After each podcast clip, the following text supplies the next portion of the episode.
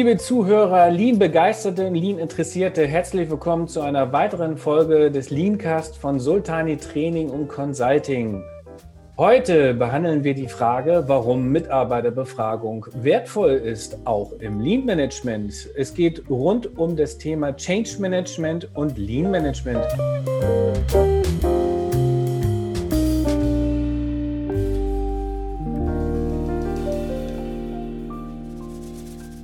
Und dafür haben wir einen ganz tollen Gast heute bei uns. Es ist Frau Dr. Judith Jahn, promovierte Soziologin im Fachbereich Methoden. Sie hat mir schon gesagt, ich soll das sagen, nicht Sie. Sie mag es nicht. Aber das hat auch seine Gründe. Darauf steigt sie nachher nochmal ein. Judith Jahn, herzlich willkommen. Schön, dass du da bist. Hallo in die Runde. Und natürlich auch der Namensgeber des Podcasts, Ali Reza Sultani Nori. Hallo Ali. Servus, freue mich wieder hier zu sein. Schön, dass Judith dabei ist. Ich möchte gerne noch einmal kurz ausholen, warum wir das Ganze eigentlich hier machen. Das ist ein Podcast für alle, die das erste Mal reinhören, über das Thema Lean Management. Lean Management ist eine Methode, um Prozesse zu verbessern, um das mal ganz einfach zu sagen, Abläufe schlanker zu gestalten, die Aufdeckung von Verschwendungen aber da steckt noch so viel mehr dahinter. Das Potenzial ist riesengroß und das möchten wir euch darbereiten. Und wir wollen mit Vorurteilen aufräumen. Es geht nicht nur darum, Dinge, äh, Geld einzusparen oder ich sage jetzt mal Personal zu reduzieren. Nein, es geht darum, das Potenzial zu erhöhen und entsprechend ein Unternehmen agiler, schneller und zukunftsträchtiger zu machen. Das sind alles sehr schwerwiegende Begriffe, aber das wollen wir euch heute darstellen. Und das Hauptthema heute sind Mitarbeiterbefragungen, beziehungsweise welche Rolle Change Management, das hatten wir schon mal, aber diesmal in einer anderen Form. Und diesmal haben wir auch einen tollen Gast dabei. Bevor wir losgehen, Judith, magst du dich mal kurz vorstellen und sagen, woher du kommst, was du eigentlich so machst?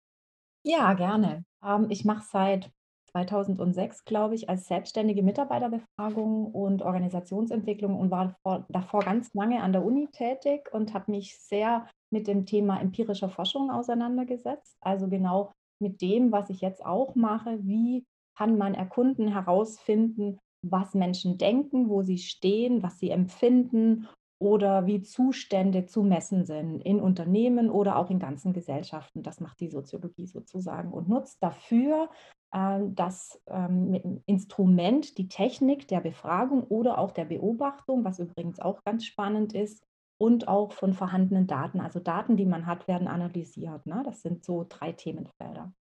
Und das mache ich mit Leidenschaft wirklich eigentlich seit ich das Studium begonnen habe. Das war, weiß ich schon gar nicht mehr, vor, glaube ich, über 20 Jahren. Ja, schon länger, schon vor 25 Jahren, wenn ich genau nachrechne und äh, oder 30, Hilfe. Ja, da warst du noch ein Teenager. Ja, ja, ja, ich ganz vorsichtig. Mal, wenn man so genau nachdenkt, wie alt man schon ist und rückwärts rechnet, sind es jetzt dann schon 30 Jahre, richtig, ja. Ähm, aber äh, macht es nach wie vor mit Leidenschaft. Genau. Spannend. Ich nehme da vor allen Dingen das Stichwort auf Messbarkeit. Messbarkeit, das muss doch für dich, Ali, wie Musik in den Ohren klingen, oder? Ja, also Messbarkeit und Lean gehen Hand in Hand, finde ich. Und äh, das passt ganz gut zusammen. Äh, ich Messbarkeit wenn ich das kurz ergänzen darf, mhm. Olli, Messbarkeit ist was, was viele denken, das ist so einfach. Einfach sind Dinge zu messen, die wir kennen. Du misst irgendwie einen Liter Milch ab, ja, oder mhm. etwas wiegen, was schon klar festgelegt ist. Die Uhr misst ganz genau, der Thermometer misst genau. Aber wie misst man eine Empfindung? Welche Skala verwende ich dafür? Woher weiß ich denn, wie das vergleichbar ist zwischen Menschen, dass die ähnlichen Empfindungen ähnlich gemessen werden? Ja? Das ist was ganz anderes und damit beschäftigt sich ja die Soziologie, speziell die Methodenlehre, ganz intensiv. Und das mache ich mir jetzt zunutze, dieses Wissen, um diese Themenfelder, also wie empfinden Mitarbeiter in Organisationen oder was, wie gut ist eine Veränderung schon, beispielsweise von vorher zu jetzt, ähm, um das einzusetzen. Das ist ein, eine große Herausforderung. Ich sage nur, der Faktor Mensch ja, ist er erstmal in erster Linie nicht ein rationales Wesen, sondern ein emotionales Wesen. Ich möchte, Ali, dich äh, da gerne bei dir einsteigen. Welche Herausforderungen erlebst du, wenn es um den Faktor Mensch geht, bei deinen Projekten? Also der Faktor Mensch ist in den Projekten das ähm, Wichtigste. Weil wenn der Mensch nicht überzeugt ist von dem, was wir machen wollen, wenn der Mensch nicht dahinter steht und der Mensch ist jetzt in dem Faktor ja, ähm, also in dem Projektbeispiel haben wir ja mehrere Menschen, ja, also mehrere Rollen, die die Menschen haben. Das heißt also, die müssen dahinter stehen, die müssen für die Veränderung offen sein. Und daher würde ich sagen, jedes Projekt ist nur so gut wie das Team. Und das Team besteht halt aus den entsprechenden Rollen und den Ressourcen und den Menschen. Und kannst du da noch ein bisschen äh, spezifischer werden? Du hast ja sowohl mit Führungskräften zu tun, als auch, ich sage jetzt mal, mit Menschen einer Maschine. Du hast mit Werkleitern zu tun, du hast mit äh, Meistern zu tun, mit Gesellen. Wie kannst du das kategorieren? Da gibt es ja unterschiedliche Anforderungen und unterschiedliche Befindlichkeiten. Ja, kategorisieren ist ähm, vielleicht ein bisschen schwierig, aber wenn ich jetzt mal ganz pragmatisch denke, wenn wir jetzt ein Projekt haben, dann ist es meistens so, dass die Menschen, die, die es betrifft, also quasi, du hast gerade gesagt, ähm, ähm, Fach, Fach, Fach, ähm, Facharbeitskräfte zum Beispiel, die an der Maschine sind oder die am Shopfloor direkt irgendwas tun, ähm, die sind in der Regel bereit für die Veränderung und zwar recht schnell, weil sie ja ähm, die Verschwendung ja spüren. Mhm. Durch Lean Management ähm, lernen sie die Verschwendung zu sehen und keiner will gerne Verschwendung tun. Ne? Und das heißt also, sie wollen sehr schnell die Verschwendung eliminieren am liebsten ähm, oder sagen wir mal reduzieren. Und dann kommen wir aber zur nächsten entscheidenden Rolle. Das ist dann die Führungskraft darüber, die dann aber erstmal überzeugt werden muss. Und zwar in welcher Hinsicht? Nicht in der Hinsicht, dass es eine Verschwendung gibt, sondern in der Hinsicht, dass die Verschwendung, die seit sagen wir mal, zwei Jahren oder seit einem Jahr da ist, nichts mit ihm zu tun hat. Weil das Thema ist, dass, der, ähm, die, dass die Führungskräfte sich meistens angegriffen fühlen, wenn Externe über irgendwelche Analysen auf einmal aufzeigen, dass dort Verschwendungen sind, die ja schon seit zwei, drei Jahren da schlummern. Und dann fühlen sich die Führungskräfte meistens so, hm, warum habe ich das nicht gesehen? Hm, nee, also ich bin eigentlich gar kein Freund der Veränderung, das ist voll in die falsche Richtung und das dürfen wir nicht machen und so weiter und so fort. Und dann hast du eine, schon eine Kluft. Dann hast du die Mitarbeiter, die sagen, wow, toll, wir durften uns einbringen und jetzt geht's nach vorn. Und die Führungskraft, die sagt, naja, also wenn ich die nach vorne laufen lasse, dann sieht es ja so aus, als wenn ich die letzten zwei Jahre irgendwas falsch gemacht habe. Und das ist meines Erachtens die Aufgabe, wenn wir über das Change Management sprechen, vom Berater, das immer so darzustellen, dass alle Seiten sich irgendwie wohlfühlen. Einerseits die Menschen am Shopfloor, aber andererseits die Menschen auch darüber, also quasi die Führungskräfte, soll jetzt nicht negativ klingen, aber die Führungskräfte halt, müssen irgendwie abgeholt werden und zwar so, dass sie ihr Gesicht nicht dabei verlieren. Und wenn man das schafft, dann ähm, hat man in der Regel immer ein erfolgreiches Projekt. Und unsere Art und Weise ist ja, das zu tun mit einer hundertprozentigen Transparenz. Das Thema ist Veränderung und das liegt in der Natur des Menschen. Eine Veränderung ist eine Herausforderung für den Menschen. Und je nachdem, woher er kommt, wie er steht oder wie er auch, sage ich jetzt mal, von seinem Mindset ist. Und da komme ich zu dir, Judith. Bisher findet man das ja heraus, zumindest so habe ich das bei dir auch verstanden, Ali, im direkten Gespräch. Aber irgendwann hat es ja eine Größe, dass man da irgendwann an seine Grenzen kommt. Und jetzt kommen wir zum Thema Mitarbeiterbefragungen. Judith, was hast du für Erfahrungen mit dem Tool Mitarbeiterbefragung und was ist da das Besondere, auf was man achten muss? Mhm. Genau, also richtig gut, dass wir noch mal 'n Schritt zurückgehen, weil tatsächlich Change ist ein bisschen nachgelagert, weil es erfolgt in dem Moment, wo ich schon weiß, was los ist. Und dann Mhm. möchte ich etwas verändern. Also, ich habe schon einen Ist-Stand analysiert und habe vielleicht sogar eine Zielvision und dann kommt das Change, ne? Also, wie komme ich jetzt von A nach B? Die Mitarbeiterbefragung ist ja speziell dafür gedacht man kann auch eine Change man kann es auch Change-Befragung nennen. Es ist einfach nur der alte Begriff. Man befragt die ganze Belegschaft zu einem Ist-Zustand und man kann alles Mögliche fragen. Ne? Man fragt zum Beispiel, wie äh, jemand sich im Unternehmen wohlfühlt, wie gerne er seine Arbeit tut, ähm, ob er das Gefühl hat, dass er jeden Tag sein Wissen gut einbringen kann, wie er seine eigene Führungskraft einschätzt, wie er die Kommunikation im Team einschätzt und so weiter. Also man nutzt alle wichtigen Elemente, die für einen gut laufenden Betrieb wichtig sind, für einen internen, gut laufenden Betrieb. Was brauche ich dafür? Ich brauche auf jeden Fall gute Kommunikation untereinander. Die Menschen müssen sich wohlfühlen und sie müssen auch die, die, die Skills und die Tools Tools haben, um gute Arbeit zu leisten. Und eine Befragung, ich sage jetzt absichtlich nicht Mitarbeiterbefragung, weil man darf das auch anders nennen. Es kann, man kann es auch Lean-Befragung nennen oder man kann es Change-Befragung nennen, baut eben darauf auf, wichtige Merkmale für gutes Arbeiten zunächst standardisiert und absichtlich standardisiert und objektiv zu erfassen. Und das ist zum Beispiel, Ali, um auf das zurückzukommen, was du sagtest, Führungskräfte überzeugen, ein ganz wichtiges Instrument, um später die Geschäftsführung und besonders auch Führungskräfte von dem zu überzeugen, wo stehen eigentlich meine Mitarbeiter. Und zwar nicht auf Teamebene, sondern teilweise auch auf, also noch eine größere Gru Gruppe formend, Abteilungsebene beispielsweise oder je nachdem, wie groß ein Unternehmen ist, kann man einzelne Bereiche ausgeben, also einen Standort beispielsweise im Vergleich zu einem anderen Standort. Und diese objektive Darstellung des Ist-Zustandes, das ist so wunderbar, weil es eine gute Gesprächsgrundlage bietet für, wo stehen wir und wo wollen wir vielleicht hin. Aber das können wir viel besser entwickeln, wenn wir wissen, wo wir stehen. Und dadurch, dass sie anonym erhoben wurde und objektiv erhoben wurde, ist sie frei von diesen Gefühlen. Die eine Führungskraft fühlt so, mein Team steht hier und die andere sagt, mein Team steht da.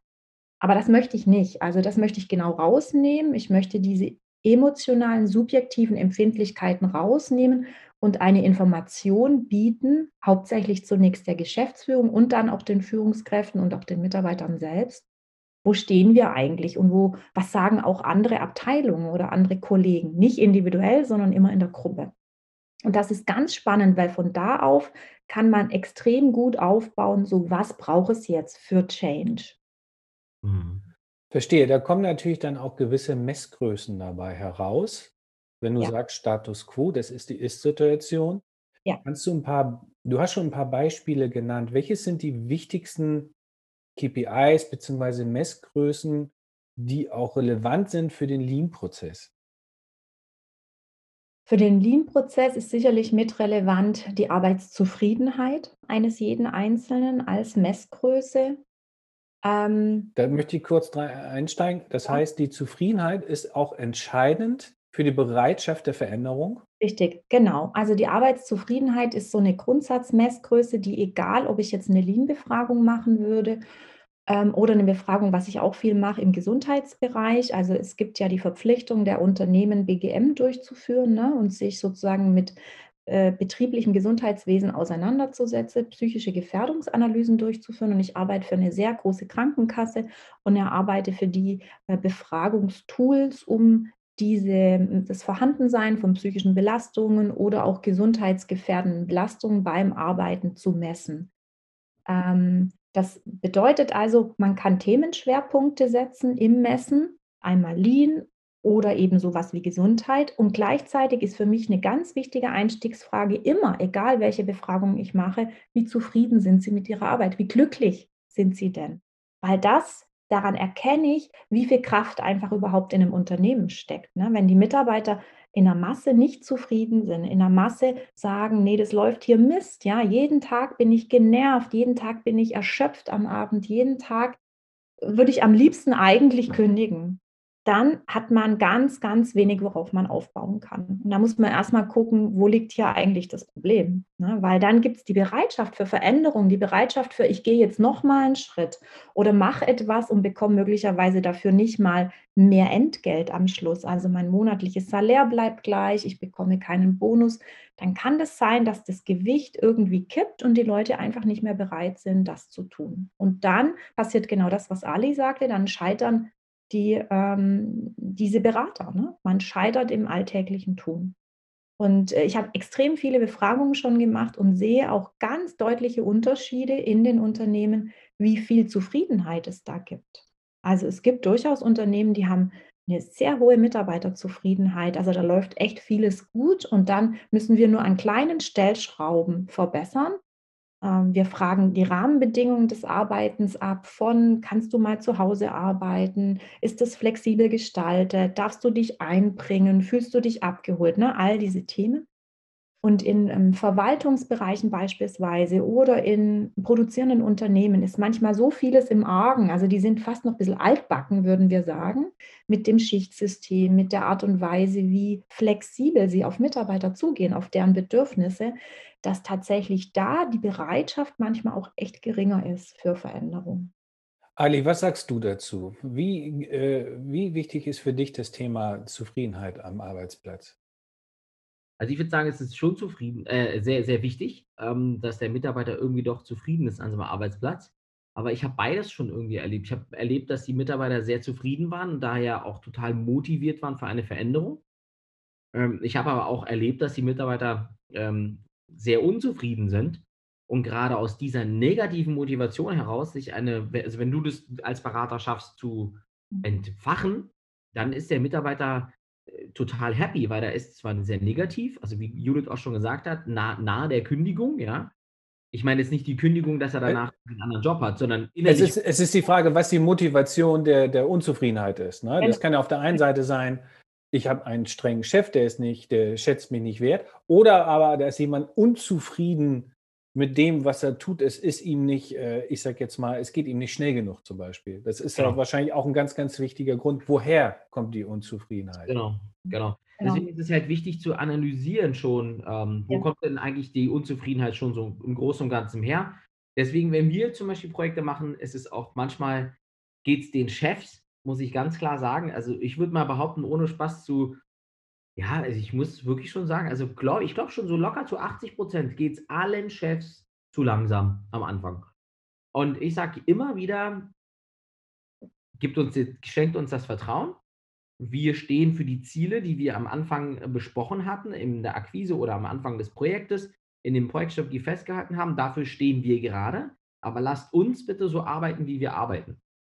Und äh, sie schenken uns ja zum Glück auch das Vertrauen. Aber am Anfang ist es immer so, dass die Chefs sagen, Jetzt seid ihr schon seit der zweiten Woche da und wir haben noch nichts gesehen draußen, weil ihr immer noch am Analysieren seid. Sage ich ja, und ich glaube, wir müssen noch mal zwei Wochen länger analysieren, weil es genauso ist, wie Judith dann sagt, die Mitarbeiter, du musst sie erst verstehen lernen auch. Du musst auch viel zuhören als Berater.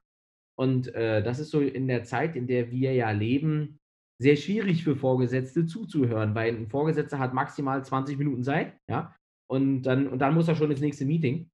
Und ähm, und wir müssen halt zuhören, wir müssen verstehen, wo, wo, das, wo der Schuh drückt, sage ich mal, um daraus das Projekt auch ins richtige Licht zu rücken. Das heißt, ich kenne, also ich, wir erleben beides. Bei den Unternehmen, wo der Mitarbeiter sehr motiviert ist, muss ich sagen, geht das recht schnell.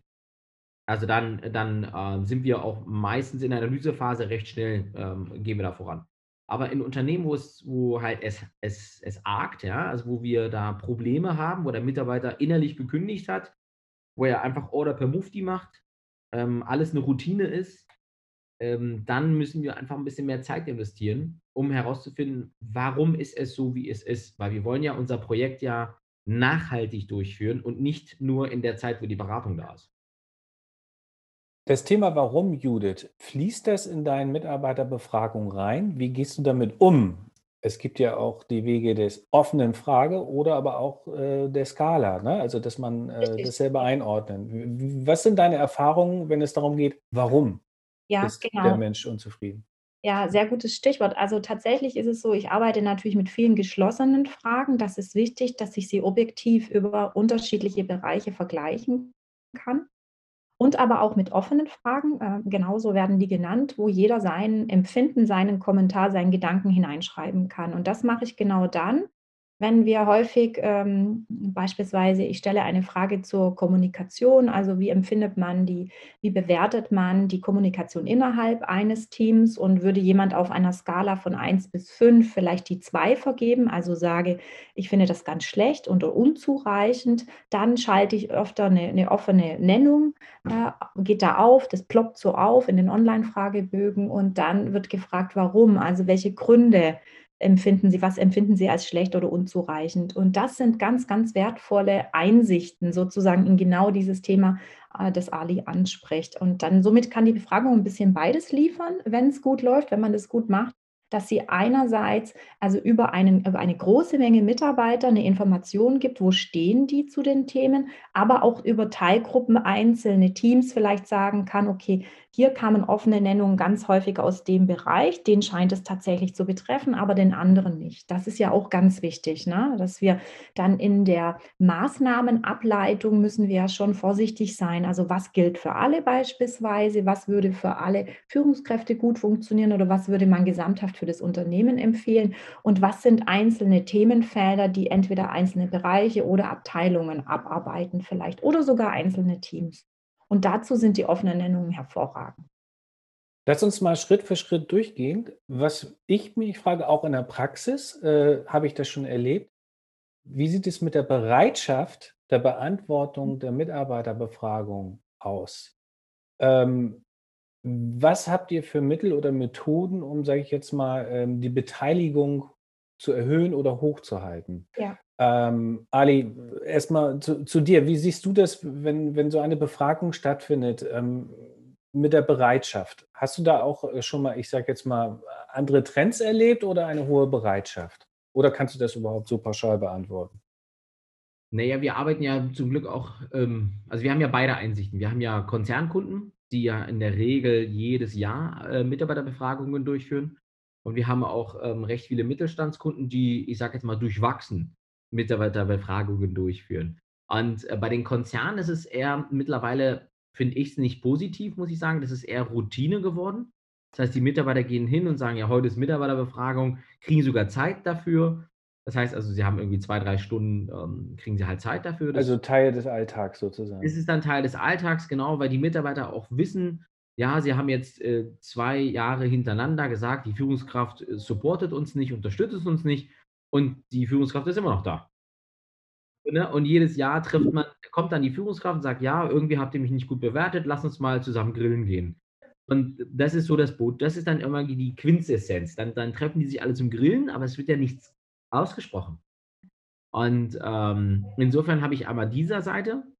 Und äh, wenn du uns fragst, wie, wenn wir, wir machen da keine direkte Mitarbeiterbefragung, wenn wir in den Projekten drin sind, aber trotzdem interviewen wir recht viele Mitarbeiter. Okay, aber was ich mitnehme ist, wenn eine regelmäßige Mitarbeiterbefragung äh, stattfindet, dann ist die Bereitschaft automatisch ja da, weil es wird vorgelebt und es ist ein Bestandteil, sage ich jetzt mal, des, äh, des Jobs. Muss, äh, Judith schüttelt ein bisschen den Kopf, ihr könnt es nicht sehen. So, jein. Mhm. Ähm, es ist auf jeden Fall eine Herausforderung. Ähm, Judith, nochmal an dich die Frage gestellt. Letztendlich äh, will ja wahrscheinlich auch der Befragte wissen, warum mache ich das hier. Das heißt, der Nutzen oder der Mehrwert ist ganz wichtig, wenn der formuliert wird auf der einen Seite. Auf der anderen Seite kann es aber auch manchmal Nachlässigkeit oder man ist überarbeitet oder man, oder man versteht den Sinn nicht. Was für Herausforderungen bist du in diesem Zusammenhang schon begegnet und welche Vorschläge hättest du, um das zu verbessern? Also im, im Grunde nochmal wirklich eine Mitarbeiterbefragung. Ähm, das ist eine Befragung, wo ich die ganze Belegschaft zu einheitlichen Themen befrage. Das ist was ganz anderes wie das, was Ali gerade erzählt hat, wo ich versuche in einem Team, wo ich schon irgendwie im Kopf habe, ich habe einen Auftrag im Kopf. Ne? Es geht darum, Prozesse zu analysieren und im Grundsatz Verschwendung zu vermeiden und jetzt rauszufinden, wo hakt es hier eigentlich. Es gibt bestimmte Methoden, die das Lean Management nutzt, hervorragend, die man irgendwie abgreifen kann. Da bin ich ja schon an einem ganz anderen Punkt angelangt. Wir müssen noch mal ein Stück nach oben. Die Grundsatzmitarbeiterbefragung macht ein bisschen was anderes und deswegen ist die Herausforderung wirklich da, die Problematik ist, dass ich noch eine, durch eine Befragung immer eine Erwartung generiere. Ne? Ich werde gefragt, ich gebe eine Antwort, also wünsche ich mir, dass diese Antwort gehört wird. In einem Konzern beispielsweise mit mehr als vielleicht 50, 80, 100.000 Beschäftigten ist dann dass bei jedem Einzelnen ankommt, du wurdest wirklich gehört. Und jetzt versuchen wir all diese Kaskaden runterzugehen, dass du das auch spürst, dass es da Maßnahmen dazu gibt, das ist extrem herausfordernd. Ganz schwierig und hat ganz viel mit Kommunikation zu tun, also oder mit deiner absoluten Stärke. Ne? Das bedeutet, ich muss darüber sprechen, ich muss erklären, wie wurden die Daten analysiert, wer hat jetzt welche Schlüsse daraus gezogen, wer hat darüber gesprochen, wie häufig. Transparenz. Transparenz. Mhm. Und große Konzerne, weil das echten Kostenblock ist so eine Befragung. Ne? Allein bis sie mal steht, dann muss sie technisch organisiert werden, durchgeführt werden. Wir haben große Datenschutzrichtlinien mittlerweile.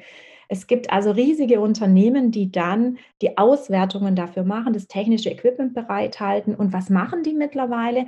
Die schieben die Verantwortung zur Führungskraft. Also in großen Unternehmen ist es häufig so, in Konzernen, dass Führungskräfte sich selbst die, die Analysen, also die Charts sozusagen, die Ergebnisse aus einer Datenbank herausfiltern müssen für ihre Abteilung. Das heißt, die machen den Job, den eigentlich ich mache, und dann interpretiert es niemand für sie, sondern sie müssen es auch noch selbst durchlesen, müssen selbst das Fazit ziehen für eine Befragung, die sie überhaupt nicht gemacht haben, auf die sie vielleicht sogar keinen Bock hatten.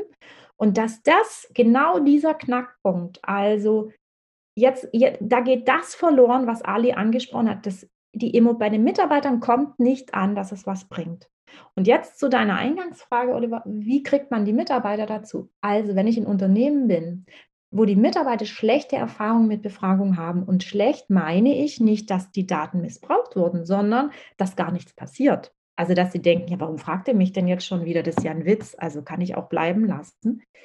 Dann habe ich es echt schwer. Dann muss ich genau das sagen. Also ich muss erst überzeugen, ich muss ihnen sagen, pass auf, wir, haben, wir machen das diesmal anders. Das ist kein standardisiertes Tool. Wir haben uns unterhalten mit euch vor Ort, was, wo drückt der Schuh, damit ich erstmal die richtigen Fragen stelle.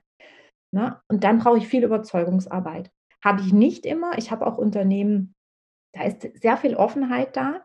Und das Allerwichtigste ist, dass von oben, also dass die Betriebsführung und der Chef und jetzt auch wieder die Gruppenleiter, die, die dran sind, die müssen wirklich das wollen. Und wenn die das wollen, das ist jedes Mal das Gleiche. Wenn die sagen, Leute, macht mit, bitte macht bei dieser Befragung mit. Ich habe hier jetzt irgendwie einen Report bekommen. In unserer Abteilung haben erst äh, drei von zehn Leuten, also 30 Prozent teilgenommen. Mensch, das geht nicht. Mir wurde gesagt, dann kann ich keine guten Daten kriegen. Dann wissen wir nicht, was hier los ist. Wir brauchen mindestens die Hälfte der, als Teilnehmer. Dann geht die Teilnahmebereitschaft los. Aber nur, wenn es gewollt ist. Das möchte ich gerne nochmal her herausstellen. Und zwar sozusagen die Ansage des CEOs vor ja. der Befragung ist entscheidend. Ne? Wo Absolut. sozusagen äh, der Chef, Chef des Unternehmens oder der großen Abteilung, wo stattfindet, ganz deutlich zu seinem Volk, zu seinen Mitarbeitern spricht und sagt, warum wir das machen, was ihr davon habt und dass es wichtig ist und ich bitte euch, ja. nimmt teil. Das Thema Analyse der Daten, da gibt es ja, das, du hast schon selber gesagt, das ist ein Fall für sich und das sollte man auch nicht den Führungskräften überlassen. Das ist etwas für Experten und es gibt ja auch den Job Data Analysten, einen gut bezahlten. Ne? Ja. Ähm, was sind, nur ganz kurz, was sind da die größten Herausforderungen? Die Fülle der Daten richtig zu analysieren, zu kategorisieren und dann auch zu interpretieren. Was ist da so äh, der Keypunkt? Der Painpoint auch? Also das, ähm, man braucht ein gutes Gefühl dazu. Man muss schon öfters mit Daten umgegangen haben, um die Einschätzung treffen zu können, ist das, was ich jetzt sehe, weil letztendlich ein Auszählen einer Skala ist an sich nicht schwierig. Ne? Wie viele Personen haben sehr gut gesagt, wie viele Personen haben gut geantwortet, wie viele Personen haben einen Prozess oder eine, eine Person oder etwas als mittelmäßig bewertet. Das ist grundsätzlich jetzt mal nicht schwer. Die Musik beginnt, indem ich zwischen den Zeilen lese, die einen Gruppen mit den anderen vergleiche. Deswegen braucht man in den Daten auch häufig ein bisschen mehr Informationen. In der Befragung fragt man nach, manchmal nach Geschlecht, wenn man darf, des Beantwortenden oder nach Alterskategorien. Und dann sehen wir, dass es Unterschiede gibt entweder wo jemand arbeitet, in welcher Abteilung oder in welchem Lebensprozess er steckt. Und dadurch um die richtigen Zusammenhänge werden. und Verflechtungen genau. herauszufinden. Richtig, man muss sozusagen Muster finden. Ja? Wir nennen das also mathematische Korrelationen, man macht Regressionsanalysen. Also man arbeitet eigentlich mit den Daten, besonders wenn man Kennzahlen hat und so weiter. Zweiter ganz schwieriger Themenfeld sind Benchmarks, wo viele Fehler gemacht werden. Die äh, CEOs lieben Benchmarks. Die wollen unbedingt wissen, wie schneide ich ab im Vergleich zu einem Unternehmen äh, in Deutschland am besten noch. Und dann wird es Harakiri, weil die haben eine andere Mitarbeiterzusammensetzung, die Alterszusammensetzung ist anders. Und obwohl die möglicherweise überhaupt gar keinen schlechteren Job im eigenen Unternehmen machen, hat das andere Unternehmen aber andere Kennzahlen. Und das ist nicht wie bei Umsatzkennzahlen. Man kann das nicht so leicht vergleichen oder zumindest ist, muss man da ganz vorsichtig sein. Ähm, ich mache gerne Benchmarks innerhalb eines eigenen Systems. Da passiert nicht so viel, ne, weil ich immer im eigenen System bleibe. Also Abteilung A mit Abteilung B vergleichen. Wunderbar. Altersgruppenunterschiede oder Führungskräfte mit Nicht-Führungskräften, ne, zu, zu Erwartungshaltung oder, oder Arbeitszufriedenheit oder Eindruck von Überstunden. Das geht sehr gut. Sobald ich Zwischenunternehmensvergleiche mache, wird es ein bisschen kompliziert. Da muss man wirklich aufpassen. Und auch da sollte man gute Daten haben, nenne ich das. Ich, ich denke, man bekommt langsam ein Bild, dass das auch mit, die, mit einer der größten Herausforderungen ist, die Daten auch richtig, sage ich mal, zu analysieren, so wie du es gerade ja. erzählt hast. Ja. Am Ende zählt ja wahrscheinlich auch die Executive Summary. Ich, ich kenne ja Marktforschungsergebnisse, du kannst dich in Daten verlieren. Äh, was am Ende zählt, ist das, was der Experte daraus zieht. Richtig. Ja, und dann kannst du ja immer noch in die Tiefe gehen, gucken, ich möchte mehr darüber wissen und dann siehst du dann die richtigen Zahlen. Das, das hört sich sehr spannend an, aber das Potenzial äh, wird einem relativ klar. Ali, an dich gerichtet, wenn du in deiner Arbeit bei einem Projekt so eine Mitarbeiterbefragung bekommen hättest oder beziehungsweise die Daten bekommen hättest, würde es dir helfen? Würdest du noch genauer und spezifischer beraten können? Definitiv.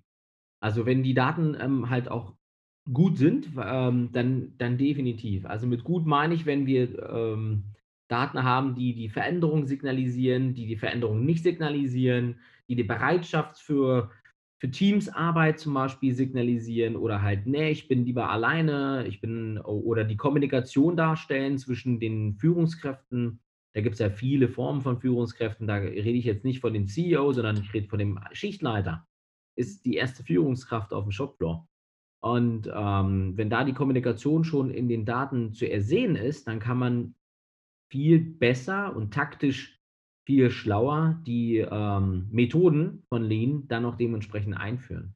Und auch wahrscheinlich den, den Aufwand genau einschätzen. Ne? Genau. Dass also, man sagt, ich brauche gar nicht so lange jetzt äh, den Leuten Kanban beibringen oder so etwas, sondern ich steige gleich mal in die nächste Methode ein, äh, wo wir sowieso hinwollen oder so. Das heißt, du kannst auch für dich selber sagen, okay, für das Projekt brauche ich nicht sechs Monate, sondern vier Monate oder vielleicht länger. Also das ja. ist ja auch natürlich für den, deinen Auftraggeber auch ein guter, ähm, eine gute Information, um selber auch zu wissen, okay, wie viel muss ich investieren ne? oder wie ja. viel Zeit läuft da noch hinein. Wir haben ja die ganze Zeit von einer Ist-Situation gesprochen. Das heißt, wir haben eine Datengrundlage, wir wissen, was zu tun ist, es gibt eine Strategie, es gibt einen Maßnahmenplan. Dann muss ja irgendwann gecheckt werden, hat sich da irgendetwas dran erinnert? Sind manche Skalenwerte von 2 auf 8 gesprungen? Äh, sind die offenen Antworten positiver? Sind die Probleme gelöst? Wie gehst du davor? Stellt man die gleichen Fragen? Stellt man sie anders? Äh, ich glaube, wegen der Vergleichbarkeit muss man schon, glaube ich mal, das, das Gleiche fragen, oder? Das ist jetzt mal ganz platt gefragt. Ja, korrekt. Also eine Evaluation oder die Messung, ist eine Veränderung gelungen, ist gar nicht so trivial. Tatsächlich mhm. denkt man das, gibt zwei Möglichkeiten. Die, man fragt subjektiv, also derjenige, der an der Veränderung teilnahm, empfindest du denn, dass es etwas gebracht hat? Das ist natürlich völlig in Ordnung, so zu fragen. Und er darf dann einfach sagen, ja, ich finde, es ist besser geworden.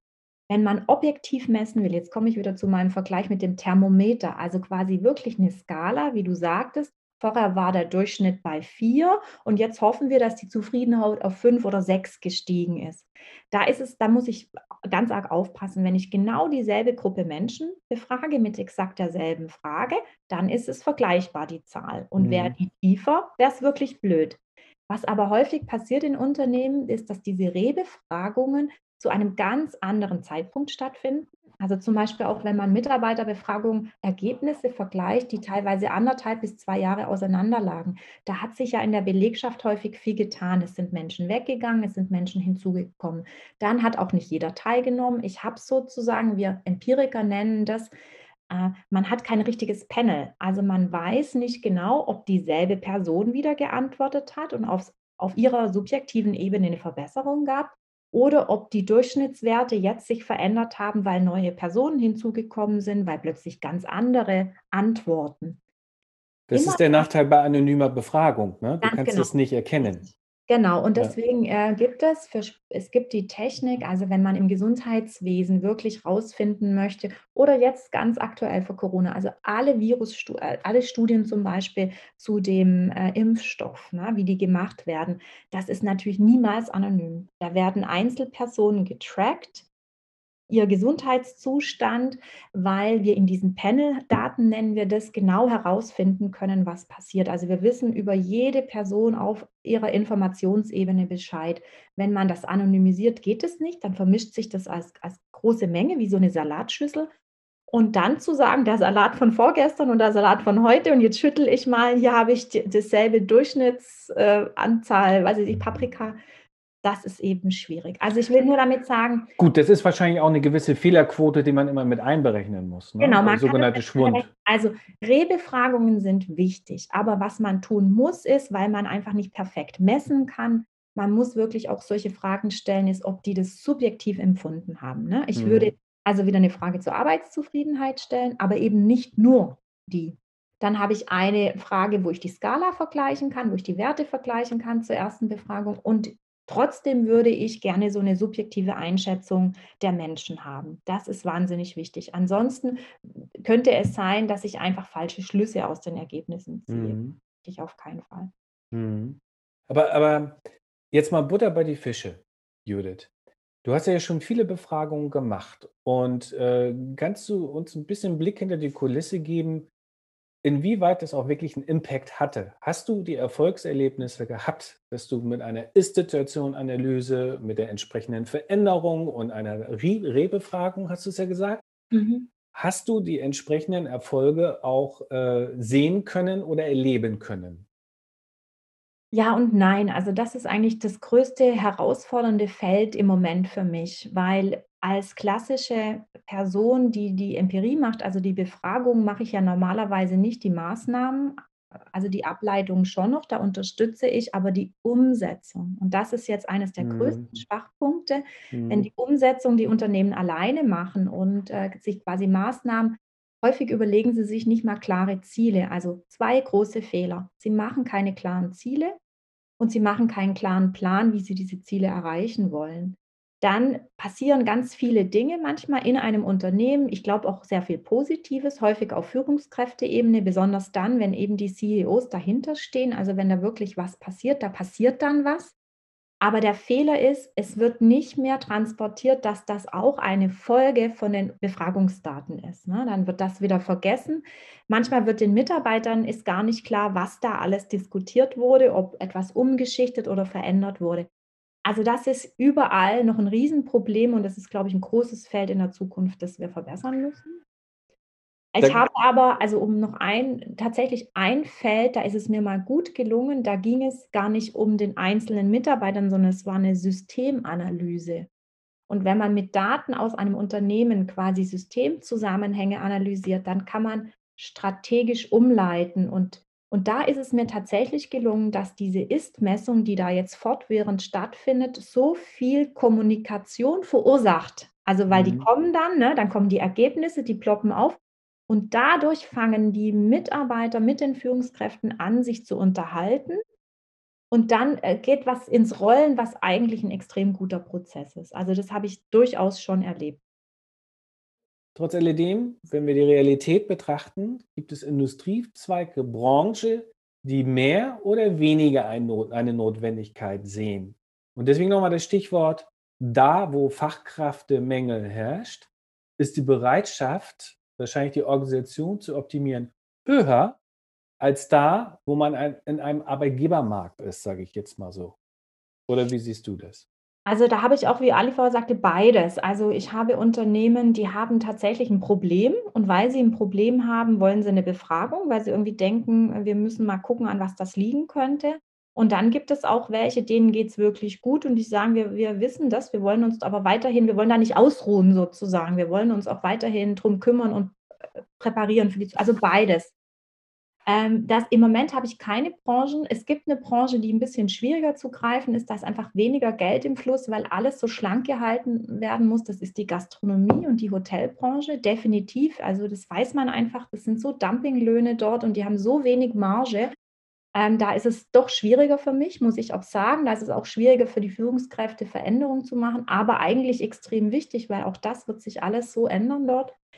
Ähm, und es gibt in den Branchen, wo einfach äh, ein bisschen mehr Geld vorhanden ist, im Moment Pharma oder so, ist es natürlich leichter. Das ist klar. Ne? Also wenn Mhm. nicht jeder Cent, der diese Befragung kostet, irgendwie ein Problem ist. Das muss man einfach so sehen. Oder Okay. wenn auch ein bisschen Geld da ist im Unternehmen, nicht nur Bereitschaft, sondern wirklich Ressource für Trainings beispielsweise. Das ist häufig eine Folge in den Maßnahmen einfach, dass man die Führungskräfte noch mal dass die sich noch mal zusammensetzen, dass die noch mal über ihr eigenes Thema Führung sprechen. Was heißt Führung bei uns im Unternehmen?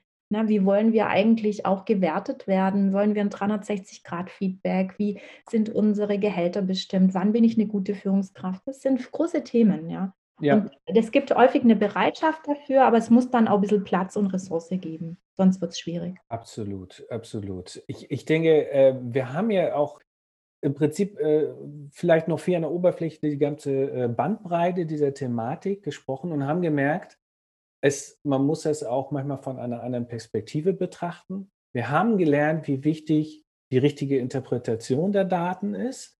Wir haben, um auch die richtige Strategie, sage ich jetzt mal, zu, äh, zu erstellen. Wir haben gelernt, dass die Bereitschaft an einer Mitarbeiterfragung auch stark mit der Kommunikation der Geschäftsführung zu tun hat. Und wir haben gelernt, dass es auch wichtig ist, auch den Willen und auch die Bereitschaft zu haben, die Dinge umzusetzen, wenn man die Daten hat und die richtigen Schlüsse zu ziehen und am Ball zu bleiben. Und wir haben gelernt, es geht schlichtweg auch darum, die Organisation und das Unternehmen fit für die Zukunft zu machen. Ich glaube, das fasst das alles wunderbar gut zusammen. In den Details gibt es natürlich jede Menge Möglichkeiten, wo äh, Personen und Experten wie du dafür da sind, dass das auch Ganze, äh, sag ich mal, richtig analysiert wird, die richtigen Fragen gestellt werden, auch die richtigen Techniken angewandt, angewandt werden, Methoden.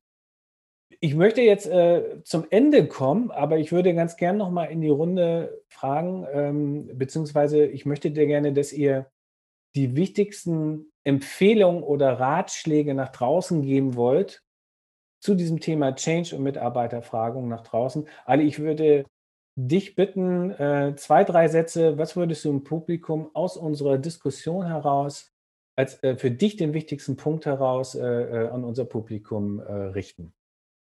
Also ich finde, einer der wichtigsten Aspekte ist einfach die Befragung als positiven Aspekt eines Projektes zu sehen und nicht die Befragung als, ähm, ja, manchmal einfach wirklich ähm, als mehr als unwichtig zu erachten, ähm, weil es ist ja kein richtiges KPI, weil ich weiß ja nicht, wenn ich jemanden frage, ob der mir wirklich die Wahrheit sagt und äh, die Mitarbeiter, die sind immer unzufrieden, ne? Also, sondern dass man ein bisschen offen an die Sache rangeht und dass die man die Befragung, bevor man in ein Projekt einsteigt, auch wirklich nutzt. Also, ich würde würde mir das wünschen. Es würde uns als Berater die Arbeit auch wesentlich ersch äh, erleichtern und die Projekte extrem beschleunigen. Also, jeder hätte was davon. Der Kunde als auch Danke. die die Projekte. Sehr gut. Judith. Ähm, ich würde gerne sagen, was vielleicht klar wurde, ist, dass das Wort Befragung den Teil Frage in sich trägt. Und eigentlich geht es nur darum, es geht um Fragen und dann zuhören und mit den Antworten etwas tun. Das ist eigentlich was sehr Menschliches und was ganz Schönes. Zu überlegen, welche Fragen sind die wichtigen Fragen, die ich stellen muss. Das kann ich bilateral machen, so wie Ali das macht, also mit meinem Team face to face mit den Menschen, ganz wichtig. Aber ich kann das auch, so wie ich das mache, über einen großgesteuerten Fragebogen machen, der genauso Nuancen und Informationen m, erbringen soll. Abbildet. Mhm. Also was ich möchte, ist, ich möchte, dass man, glaube ich, das Wort Befragung irgendwie streicht und vielleicht mehr Fragen nur im Kopf hat. Wir fragen und ich frage. Und man Dann hört zu. antworten Mhm. andere und dann versuche ich aus den Antworten etwas zu erklären. Ne? Geht es um eine Struktur in einem Unternehmen? Geht es um Organisationsmerkmale? Äh, ne? Wie gut bin ich aufgestellt? Wie schätzen das die Mitarbeiter ein? Auf Teamebene, auf Strukturebene. Ich finde das unglaublich faszinierend und extrem hilfreich für ein Unternehmen, um die strategische Handlung die er nach innen richtet, genauso gut planen zu können, wie wenn jemand sagt, ich mache eine Marktanalyse, ich überlege, ob ich mein Produkt ABC in diesem Markt verkaufen kann, wie viele Personen gibt es, die das kaufen würden, ist das gut, zu welchem Preis möchte ich das ähm, quasi verkaufen. Es gibt also eine große Offenheit dafür, dass ich nach außen gucken muss als CEO, um mein Unternehmen voranzukriegen. Ich möchte, dass die Menschen lernen in den Führungskreisen, dass sie genauso nach innen gucken müssen, in das Unternehmen. Und dafür gibt es genauso Kennzahlen. Ne? Wie gut bin ich in meinem Unternehmen aufgestellt? Wie viele gute Mitarbeiter habe ich? Wie stark und wie kraftvoll sind die? Das ist das, was ich gerne mitgeben würde. Und das geht in jeglichen Nuancen. Wunderbar, wunderbar. Ich danke euch vielmals für diesen intensiven Austausch.